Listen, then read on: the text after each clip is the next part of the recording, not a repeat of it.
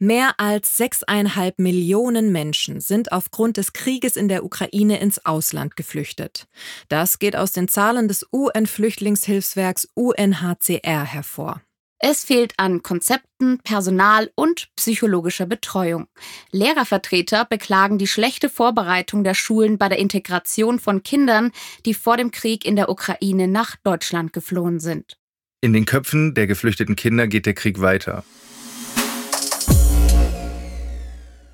Wahrscheinlich kann keiner von uns nur ansatzweise nachvollziehen, wie es den Menschen geht, die aufgrund der Kriegssituation in der Ukraine flüchten mussten. Umso größer die Herausforderung für Beschäftigte, die zum Beispiel in sozialen Einrichtungen, Kitas und Schulen arbeiten. Wie gehen Pädagoginnen und Pädagogen am besten mit traumatisierten Kindern und Jugendlichen um? Wie lassen sich Sprachbarrieren überwinden? Und wie gelingt ein angemessener Umgang mit den Eltern der geflüchteten Kinder? Eine Blaupause gibt es dafür wahrscheinlich nicht, jede Menge Tipps jedoch. Und die bekommen wir heute von zwei Expertinnen, die sich mit Psychologie und Pädagogik sehr gut auskennen. Ich bin Ralf Potzus und begrüße Sie zu dieser neuen Podcast-Folge.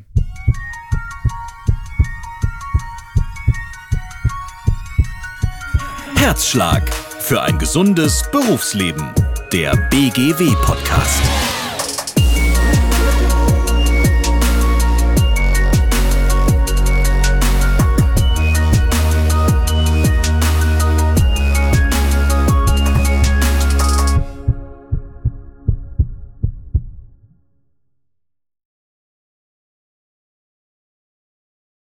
Es gibt viele Faktoren, die eine Rolle spielen beim Umgang mit Kindern und Jugendlichen, die vor dem Krieg geflüchtet sind. Wir wollen das Ganze jetzt mal aus psychologischer und pädagogischer Sicht anschauen. Und dazu begrüße ich Ria Uhle. Sie ist Diplompsychologin, Notfallpsychologin und Psychotherapeutin. Ich grüße Sie. Herzlichen Gruß aus Berlin. Sie arbeitet für das Zentrum für Trauma- und Konfliktmanagement und als Koordinatorin für Schulpersonal in der Berliner Bildungsverwaltung. Ja, und kennt sich damit sehr gut aus mit der psychischen Gesundheit. Und die zweite bei mir ist Ilka Arnold. Sie ist Diplompsychologin, Supervisorin und Kunsttherapeutin. Sie berät unter anderem Menschen und Institutionen zu den Themen gesundes Arbeiten und Stressbewältigung. Schön, dass Sie hier sind, Frau Arnold. Ja, guten Tag auch von mir, heute auch aus Berlin, sonst lebe ich und arbeite ich in Leipzig. Und als Kunsttherapeutin leiten Sie auch seit vielen Jahren kreative Selbstfürsorgeseminare für Lehrkräfte, Erzieherinnen und Erzieher. Erklären Sie mal, was muss man da vor allem am meisten vermitteln? Ja, ich habe Kunst als Ressource inzwischen entdeckt, als eine Möglichkeit, etwas für sich zu tun. Und äh, das, was wichtig ist, ist, sich zunächst erstmal äh, zu erlauben, was Schönes zu machen für sich. Ich darf für mich was Gutes tun und in diesem Falle bei mir mit Kunst und Natur. Sie beide kennen sich bereits, weil Sie für ein Projekt zusammengearbeitet haben, das zu unserer heutigen Folge sehr gut passt. Was war das für ein Projekt? Also wir kennen uns äh, nicht nur durch das Projekt oder wegen dieses Projektes, sondern wir kennen uns schon 40 Jahre. Wir sind Schulfreundinnen, Studienkolleginnen, Berufskolleginnen in ganz unterschiedlichen Branchen. Und das, was uns über die Jahre immer verbindet, ist das Thema gesundes Arbeiten, gesunde Arbeit in ganz unterschiedlichen beruflichen Kontexten. Und wir werfen gerne mal in Projekten unsere Kompetenzen zusammen, wenn uns ein Thema besonders wichtig und sinnvoll erscheint, so wie wir es jetzt in dieser Broschüre gemacht haben, dass wir zusammenarbeiten zu diesem Thema. Und Frau Uhle kann äh, vielleicht noch das eine oder andere sagen, wie es ganz konkret zu diesem Projekt gekommen ist. Also was uns persönlich auch verbunden hat, war das gemeinsame Erleben, dass ukrainische Mütter mit ihren Kindern wenige Wochen nach Ausbruch des Krieges dann in unsere Nachbarschaften gekommen sind und wir ganz persönlich und konkret damit konfrontiert waren und uns Fragen gestellt haben, wie geht's denen denn, im Kontakt gekommen sind, gesehen haben, äh, ja, wie Mütter mit ihren Kindern hier irgendwie zurechtkommen müssen, wie sie aber auch ganz große Solidarität in der Nachbarschaft erlebt haben. Und dann die Frage, ja, die Kinder brauchen eigentlich jetzt irgendwie einen Kita- oder Schulplatz. Die Bleibeperspektiven sind sehr unterschiedlich. Und dann kam es zu einer sehr erfreulichen Nachfrage, nämlich von Thomas Weber, auch Psychologe und Leiter des Zentrums für Trauma- und Konfliktmanagement in Köln. Und der fragte uns, Mensch, habt ihr Lust dazu, eine Broschüre zu schreiben? Und das haben wir dann getan. Wir haben uns also im März, Anfang März rangesetzt und eigentlich immer mit den Zeitereignissen um die Wette geschrieben. Es ist ja in der Zeit ganz viel passiert und so ist dann also diese Broschüre entstanden. Welche Punkte werden in diesem Leitfaden behandelt? Ja, diese Punkte würden wir ganz gerne erstmal vorstellen, kurz. Das beginnt mit an Erfahrungen und Ressourcen anknüpfen. Uns ist deutlich geworden, dass ja Pädagogen schon viel Berufserfahrung haben und äh, Krisen oder schwierige Situationen in letzter Zeit bewältigt haben, sei es schon 2015 eine Flüchtlingskrise oder eben die letzten drei Jahre mit Corona und dass da schon ganz viel Kompetenz und Handlungsstrategien da sind. Und wir wollten mit diesem ersten Abschnitt besonders diese Erfahrungen würdigen und auch die Pädagogen ermutigen, darauf zurückzugreifen, dass sie etwas haben und nicht ganz bei Null anfangen. Das war mit diesem Einleitungskapitel uns wichtig. Das zweite, den Schulalltag gestalten, auch wenn äh, schon eine ganze Weile jetzt mit dieser Situation umgegangen wird. Wir haben ja im März damit angefangen, das zu schreiben. Jetzt haben wir ein paar Monate später. Es hat sich schon vieles möglicherweise an Strukturen entwickelt, aber wir wollen zeigen, wie wichtig es ist, diesen Schulalltag zu strukturieren, zu gestalten und welche Punkte dabei wichtig sind. Und das stellen wir in diesem Kapitel dar. Mit Traumareaktionen umgehen, das war uns natürlich ganz wichtig, weil das eine Frage ist, die Pädagoginnen und Pädagogen in ihrem Alltag sehr stark bewegt. Wir haben alle diese Bilder gesehen äh, der ukrainischen Geflüchteten, die mit Zügen und Bussen angekommen sind und in blasse und übernächtigte Kindergesichter geschaut. Also den Menschen auch angesehen, wie belastet sie sind. Das heißt nicht, dass sie unbedingt traumatisiert sind, aber Trauma wird sich im Schulalltag auch zeigen. Und wir möchten mit dieser Broschüre den Pädagoginnen und Pädagogen auch ein bisschen die Angst nehmen, mit dem Thema umzugehen. Ein weiteres Thema, was uns ja alle beschäftigt hat, mit Kindern und Jugendlichen über den Krieg reden. Als der Krieg angefangen hat, war das ja auch für uns hier in Deutschland ein unglaubliches Geschehen, mit dem wir uns alle beschäftigt haben. Und das Wort Zeitenwende wurde auf einmal wieder herausgekramt. Ja, genau. Ja, und das war genau das, dieses Zeitenwende, die spüren wir ja immer noch. Das zieht sich jetzt durch und es gibt ja so ganz viele Veränderungen, die eben auch unser Leben beeinflussen und eben auch das Leben der Schulen beeinflussen und der Menschen, die da arbeiten. Ein weiteres Kapitel, was wir als sehr wichtig empfunden haben, sind die Konflikte an Schulen, wenn so viel Neues passiert und so viel Belastendes auch und solche Anforderungen an Schulen kommen, dann entstehen natürlich automatisch Konflikte, mit denen umgegangen werden muss. Und es geht darum, Schule als einen sicheren, als einen guten Ort, sowohl für die, die schon immer dort sind, als auch natürlich für die, die jetzt dazukommen, äh, zu gestalten. Und dieses Kapitel gibt einige Anregungen dazu, wie Schule als guter, sicherer Ort gestaltet werden kann. Von meiner Seite noch eine kurze Ergänzung zu dem Thema Konflikte.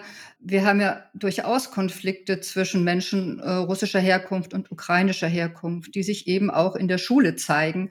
Und das ist was für Schulen auch ein wichtiger Punkt ist. Wie können wir damit umgehen, damit sowas wie ein friedlicher Schulalltag möglich ist? Wie können wir diese Konflikte angehen? Wie können wir sie erkennen und äh, frühzeitig deeskalieren auch? Mhm.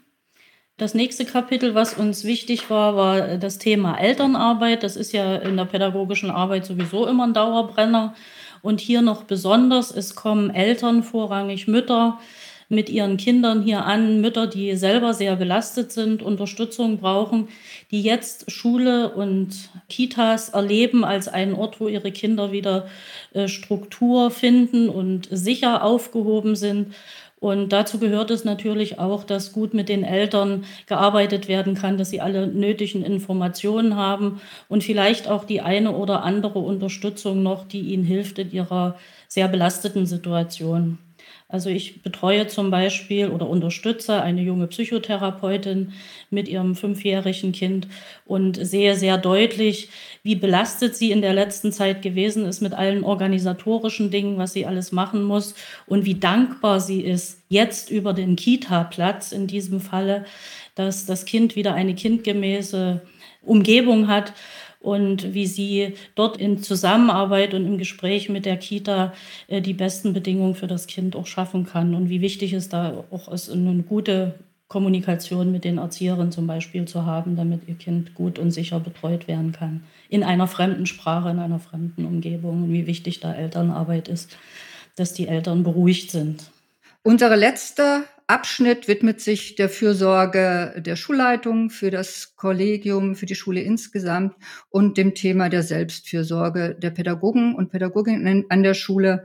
Da geht es einfach nochmal auch darum, woran ist zu denken, man darf an sich denken zum Beispiel. Was kann ich ganz konkret in meinem Alltag tun? Das gilt sowohl für Schulleitungen, die neben der Fürsorgepflicht natürlich auch gut für sich selber sorgen müssen und ebenso wie alle an der Schule tätigen. Alle Informationen dazu finden Sie in den Shownotes dieser Podcast-Folge.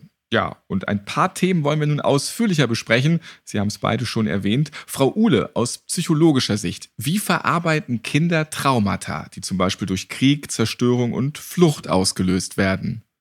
Also grundsätzlich verarbeiten Kinder traumatische Situationen äh, sehr unterschiedlich, weil die Situationen, die sie erlebt haben, auch sehr unterschiedlich sind und weil jeder Mensch auch unterschiedlich ist. Vielleicht noch mal ganz kurz, was wir als Psychologinnen und Psychologen unter Trauma verstehen. Trauma ist also eine sehr bedrohliche Situation, die unerwartet und plötzlich geschieht und dann heftige Gefühle von Ohnmacht und Hilflosigkeit hervorruft. Und zwar in der Regel bei fast allen Menschen, die davon betroffen sind. Und wenn ich jetzt sage, die Kinder haben unterschiedliches erlebt, muss man mal dran denken, dass die Kinder, die aus der Ostukraine gekommen sind, schon seit Jahren mit Krieg leben. Wir haben aber auch Kinder, die sind noch, bevor es zu großen Angriffen gekommen ist, auf die Flucht gegangen. Die haben natürlich belastende Erlebnisse möglicherweise auf der Flucht auch erlebt. Aber da gibt es schon Unterschiede. Kinder verarbeiten auch Trauma sehr unterschiedlich in Abhängigkeit davon, was sie denn für Vorerfahrungen haben, wie ihre Schutzfaktoren sind, wie stark sie in ihrer Persönlichkeit sind, was sie für Bewältigungserfahrungen haben. Und natürlich spielt auch eine Rolle, wie intakt ist denn die Familie, wie viel Sicherheit gibt mir meine Familie. Und äh, solche Unsicherheitsfaktoren, dass eine sehr belastete Mutter ausreist oder auf die Flucht geht, der Vater zurückbleibt und im Krieg ist, das spielt alles eine Rolle dann für die Bewältigung. Spielt das Alter beim Trauma auch eine Rolle? Also können welche, die in jüngeren Jahren zum Beispiel Kinder ein Trauma erlebt haben, das vielleicht besser verarbeiten? Oder wird es später vielleicht aus psychologischer Sicht eher schlimmer? Das ist eine interessante Frage. Da haben wir uns heute auch schon noch mal intensiver ausgetauscht. Es gab ja so äh, früher immer diesen Glauben, na ja, wenn die Kinder ganz klein sind, dann kriegen die nicht so viel mit. Das ist ja gut. Meine Kollegin hat sich sehr mit dem Thema beschäftigt. Ilka, du vielleicht dazu. Du hast ja schon gesagt, also die Aussage, das haben die noch nicht mitbekommen, weil sie zu klein war. Und man weiß heute, dass alte Menschen, die jetzt in Pflegeheim sind oder älter wären, genau noch diese Reaktion oder diese Erfahrung im Körper haben, die Kälte, den Lärm und durch solche Situationen auch getriggert werden können. Also dass das durchaus so ist, je kleiner, desto schlimmer auch. Aber es gibt noch keine Worte dafür. Sie können das noch nicht ausdrücken. Also das ist eine besondere Situation. Hier gibt es ja auch interessante Untersuchungen von der deutschen Nachkriegsgeneration, die in den letzten Jahren des Krieges oder danach, als es vorbei war mit dem Zweiten Weltkrieg, halt Kinder waren. Das sind vor allem jetzt die Menschen, die in den Pflegeheimen sind oder alt auf jeden Fall und bei denen ziemlich ähnliche traumatische Erlebnisse jetzt auf einmal wieder zurückkommen, nach all den Jahrzehnten. Genau, und da man inzwischen viel mehr darüber weiß, kann man auch jetzt anders gegensteuern. Also Kinder bekommen Unterstützung, die es möglicherweise nach dem Zweiten Weltkrieg nicht gegeben hat. Und man weiß und nimmt das ernst, dass auch ganz, ganz kleine Kinder schon sehr viel Trauma im Körper haben können. Also Kinder verarbeiten Trauma ja auch in Abhängigkeit davon, wie weit sie entwickelt sind mit ihrer Sprache, ne, mit ihrer kognitiven Fähigkeiten. Ein Grundschulkind zum Beispiel kann schon beschreiben, was es fühlt. Ein Kleinkind spielt da vielleicht die Situation und ein Baby schreit einfach nur oder zittert. Und Jugendliche haben noch die Situation, dass sie in der Ablösung von den Erwachsenen sind und Trauma als sehr schambesetzt auch erlebt werden. Jetzt Hilfe zu brauchen von Erwachsenen ist für die also oft eine schwierige Situation und die Traumareaktionen sind manchmal gar nicht so leicht zu unterscheiden von dem, was Jugendliche sonst so drauf haben an pubertären, manchmal für uns komischen Verhaltensweisen. Seit 2015 konnten schon einige Schulen und Kitas Erfahrungen mit geflüchteten Kindern und Jugendlichen sammeln. Und wenn wir noch ein bisschen weiter zurückgucken, auch in den 90er Jahren, damals mit dem Jugoslawienkrieg, inwieweit konnte auf dieses Wissen aufgebaut werden? Ich glaube sehr stark. Also wir hatten ja 2015 von der Bundeskanzlerin die Parole, wir schaffen das. Und viele Schulen haben sich dieser Problematik auch angenommen. Es gab viele Hürden, aber es gab auch viele Erfolge. Und die Strukturen, die damals aufgebaut wurden, auf die kann man heute zum Großteil auch zurückgreifen. Das heißt, solche Sachen wie, äh, wir wissen, was wir brauchen für die Arbeit mit Geflüchteten. Viele Lehrkräfte haben sich zum Beispiel auch qualifiziert, haben sich beschäftigt, wie können wir Sprachbarrieren abbauen. Und es gibt einfach eine größere Sensibilität für die Komplexität von Flucht. Haben Sie Tipps für Erzieherinnen und Erzieher oder auch Lehrerinnen und Lehrer, wie sie einen Zugang zu traumatisierten Kindern finden oder das auch erst einmal herausfinden, ob es vielleicht ein Trauma gibt? Also Erzieherinnen und Lehrer mit viel Berufserfahrung erkennen, wenn ein Kind äh, sich anders verhält oder sich sein Verhalten und Erleben verändert. Das eine Kind zieht sich zurück, wird immer stiller, das andere Kind vielleicht immer lebhafter oder aggressiv. Und indem ich äh, das Kind in den Blick nehme und ihm meine Aufmerksamkeit schenke und das beobachte und wahrnehme, habe ich ja einen ersten Zugang mit der Haltung, ich sehe dich und ich bin aufmerksam. Und mit dieser Haltung von Interesse und Zuwendung werden Sie als Pädagoge auch weiter Schritt für Schritt Wege finden, was genau diesem konkreten Kind helfen könnte. Und jedes Kind reagiert in diesen Belastungssituationen anders und genauso individuell sind dann natürlich auch die Schritte, die ihm da heraushelfen können. Und die Haltung, ich will dich verstehen, erfordert, dass ich natürlich auch konkret nachfrage, nicht nur erkunde und beobachte, sondern ganz konkret das Kind frage, was brauchst du, was kann ich tun für dich, wie kann ich dich unterstützen? Was würde dir jetzt im Moment gut tun? Und an diesen Fragen entlang äh, kann ich dann natürlich auch meine Hilfsangebote ausrichten. Ich probiere aus. Es ist ein Ausprobieren. Es gibt kein Patentrezept, sondern es ist ein Ausprobieren, was kann helfen. Und ich kann es notfalls korrigieren oder zurücknehmen und bleibe dadurch im Kontakt mit dem Kind, also habe diesen Zugang.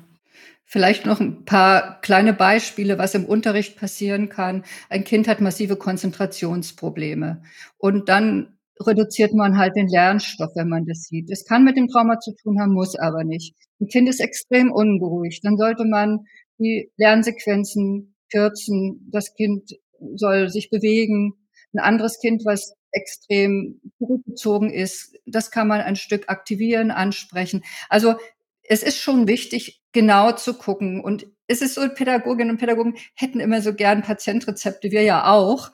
Aber in dem Fall ist es wirklich auch ein Stück weit ausprobieren und immer wieder neu entscheiden, was in der Situation jetzt passt. Und das ist auch anstrengend, durchaus. Da ich ja auf Fragen hingewiesen habe, dass Fragen mich daran, mir dabei weiterhelfen, vielleicht Fragen, die eher nicht so günstig sind in diesem Zusammenhang. Wie fühlst du dich? Und willst du erzählen? Wir kommen ja dann an anderer Stelle noch auf dieses Erzählen. Also möglicherweise nicht Kinder mit solchen Fragen noch zusätzlich in belastende Situationen bringen. Also dort etwas vorsichtiger sein. Eher ganz pragmatische Fragen, was brauchst du? Hilft es auch immer wieder darüber zu sprechen, da kann ich jetzt nur mit Jein antworten, weil äh, es kommt Ach, auch da typische wieder, Psychologinnen-Antwort ja, auch. Richtig. Ne? Es kommt einfach auch darauf an, wie die Situation ist. Wir haben ja manchmal so diese Vorstellung, viel reden hilft viel. Und da muss man sich selbst erstmal fragen, ist das jetzt eigentlich mein Bedürfnis oder das Bedürfnis des Kindes zu reden? Wenn das Kind das Bedürfnis hat, über seine traumatischen Erlebnisse zu reden, dann soll man Räume schaffen und gleichzeitig schauen, ob man das vielleicht auch begrenzen muss, wenn sich ein Kind immer wieder in diese traumatische Situation hereinbegibt. Also dann ist es wichtig, das Kind im Hier und Jetzt ein Stück zu verankern, durch Aktivitäten, es zurückzuholen. Andere Kinder äh, wollen darüber überhaupt nicht reden. Und da ist es ganz wichtig, das zu akzeptieren. Gerade bei älteren Kindern und Jugendlichen, die sich auch ein Stück abgrenzen von den Erwachsenen, ist es notwendig, dass man ihnen den Raum gibt, selbst zu entscheiden, wie viel, mit wem, in welchem Kontext sie über diese traumatische Situation reden wollen.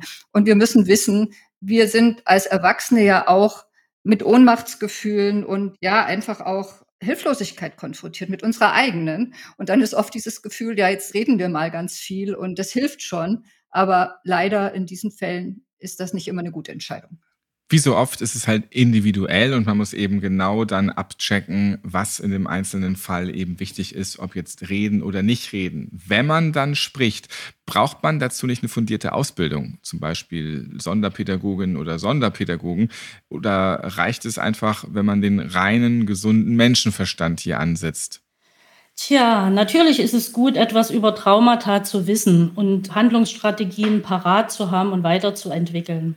Aber wir denken, als Lehrer und Erzieherin werden sie in Situationen gestellt und müssen einfach handeln und etwas tun, auch wenn sie möglicherweise die spezifischen Befähigungen in dem Moment noch nicht haben.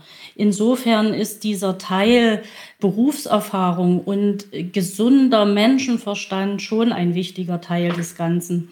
Und natürlich auch äh, das Herz, also sowas, wo man sagt, Herzensbildung, Empathie, das mich befähigt, in Kontakt mit dem Kind äh, zu bringen. Also ich kann mich möglicherweise zum einen äh, die Ermutigung, sie haben viele Kompetenzen, um solche Situationen zu bewältigen und gleichzeitig auch, sie können diese Verantwortung oder diesen Teil nicht abgeben, weil sie sagen, ich habe keine Traumaausbildung oder ich bin keine Psychologin.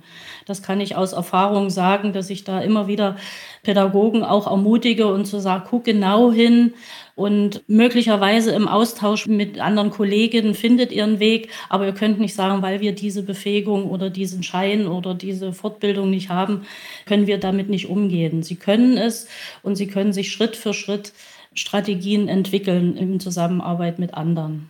Es gibt nicht nur die geflüchteten Kinder, sondern auch die dazugehörigen Eltern. Und auch hier braucht es Fingerspitzengefühl. Welche Tipps können Sie Pädagoginnen und Pädagogen hier geben? Das Fingerspitzengefühl ist wichtig, aber auch der gesunde Menschenverstand sind hier wieder sehr wesentlich. Wenn wir uns die aktuelle Situation nochmal angucken, unter welchen Bedingungen die Familien jetzt hier leben, da spricht man auch von Postmigrationsstress. Also es sind viele Herausforderungen zu bewältigen. Wir wissen, dass überwiegend die Mütter und andere weibliche Bezugspersonen mit ihren Kindern gekommen sind, die oft selbst traumatische Erfahrungen haben, hochbelastet sind. Es gibt die Sprachbarrieren. Es gibt Ängste in fremder Umgebung, unsichere Perspektiven. Die Lebenssituation ist schwierig. Wo wohnen die Familien jetzt? Es gibt Heimweh. Es gibt Verlust sozialer Bindungen, Diskriminierungserfahrung und eine ganze Menge Kränkung durch Statusverlust. Menschen, die also in der Ukraine gut äh, gelebt haben, müssen sich jetzt vielleicht in der Flüchtlingsunterkunft zurechtfinden und so weiter. Also eine ganze Reihe von Dingen. Umgang mit Behörden zum Beispiel. Und all das muss in der Kommunikation mit den Eltern berücksichtigt werden. Das heißt, es ist wichtig, eine gute Kommunikation, einen guten Austausch sicherzustellen. Und da ist natürlich die Frage, äh, wie können wir das sprachlich hinkriegen? Es sollten zum Beispiel nicht die Kinder Dolmetschaufgaben übernehmen. Man muss gucken, können die Eltern Englisch, einige sprechen Deutsch, weniger, aber dann kann man auch mal auf eine Übersetzungs-App zurückgreifen. Und es geht einfach darum, Vertrauen zu schaffen durch Verlässlichkeit, Akzeptanz. Und die Eltern auch ein Stück weit einzubinden im schulischen Kontext ist super.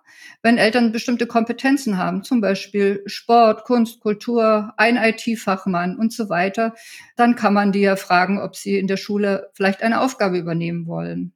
Oder es gibt ein Elterncafé. Es gibt Möglichkeiten, Deutsch zu lernen an der Schule. Und äh, vielleicht gibt es auch Patenschaften. Es sind alles so kleine, sehr basale Dinge, die aber schon viel bewirken können, damit Menschen sich hier willkommen und eben auch ein Stück weit sicher und angenommen fühlen. Ja, das kann ich mir gut vorstellen, wenn man einfach dabei ist und aktiv auch was mitmachen kann, dann fühlt man sich eben auch dazugehörig. Jetzt bei aller Nächstenliebe und Fürsorge sollte man sich am Ende selbst nicht vergessen. Stichwort Selbstfürsorge. Auch das ist ein wichtiger Punkt. Was meinen Sie ganz genau damit?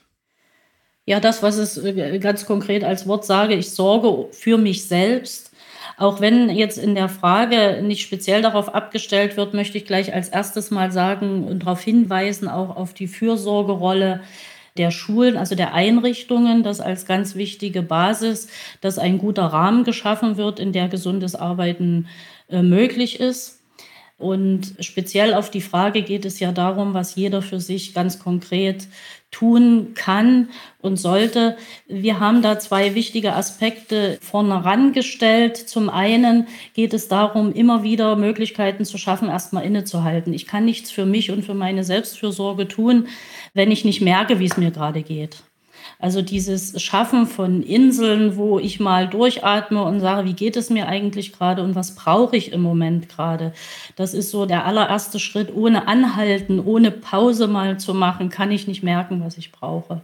Und dazu braucht es manchmal nach meiner Erfahrung, gerade in helfenden Berufen, die Erlaubnis Auch wenn es rundherum viel Elend gibt und es schlecht geht, habe ich trotzdem auch das Recht und es ist auch professionell, wenn ich sage, Moment mal, ich muss meinen Akku auch wieder aufladen.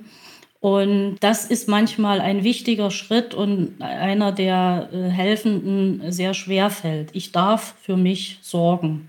Und das ist ein wichtiger Appell von uns. Du darfst und du musst für dich sorgen, damit du auch im nächsten Schritt wieder etwas geben kannst, damit du tatsächlich die Ruhe ausstrahlen kannst, die in diesen aufgeregten Situationen notwendig ist.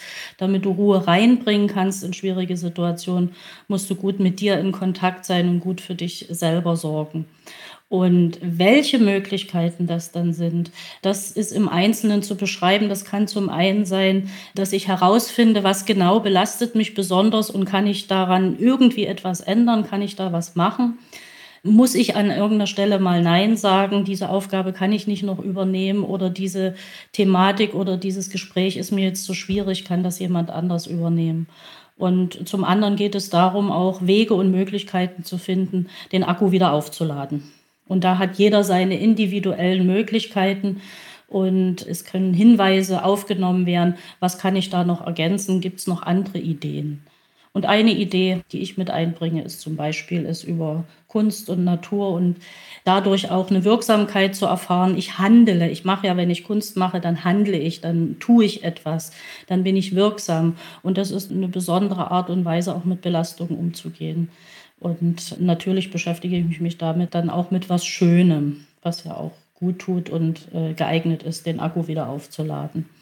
Also auch hier wieder wie bei anderen Themen, man muss seinen individuellen Weg finden, weil was dem einen Yoga ist, ist dem anderen vielleicht ein Waldspaziergang. Also man muss seinen eigenen Weg finden. Aber wie gesagt, auf der Basis, ich darf das und ich sollte das auch tun, damit ich handlungsfähig bleibe und gesund bleibe. Jetzt haben wir schon ganz viele Tipps von Ihnen bekommen. Wo kann man ganz konkret auch noch Hilfe einfordern? Ich kann sehr empfehlen, sich an die schulpsychologischen Beratungsstellen, Beratungsdienste in den Bundesländern zu wenden, die Erfahrung haben mit der Thematik aus psychologischer Sicht, die zum Teil auch Fortbildungen anbieten und Materialien bereitstellen, Kooperationen mit Beratungseinrichtungen für Geflüchtete. Und wenn es wirklich um Trauma geht, kann man schauen, ob es Einrichtungen vor Ort gibt, Psychologen, Psychotherapeuten, Traumaambulanzen.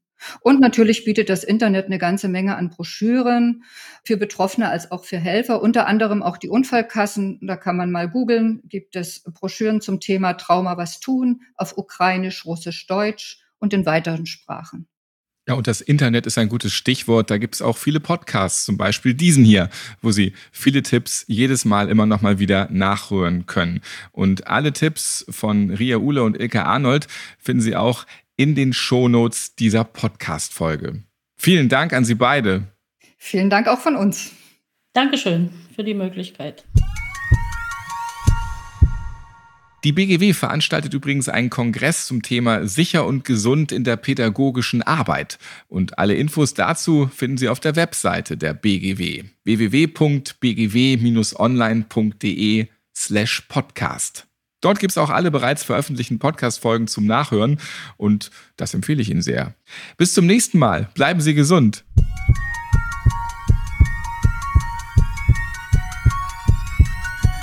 Herzschlag für ein gesundes Berufsleben. Der BGW-Podcast.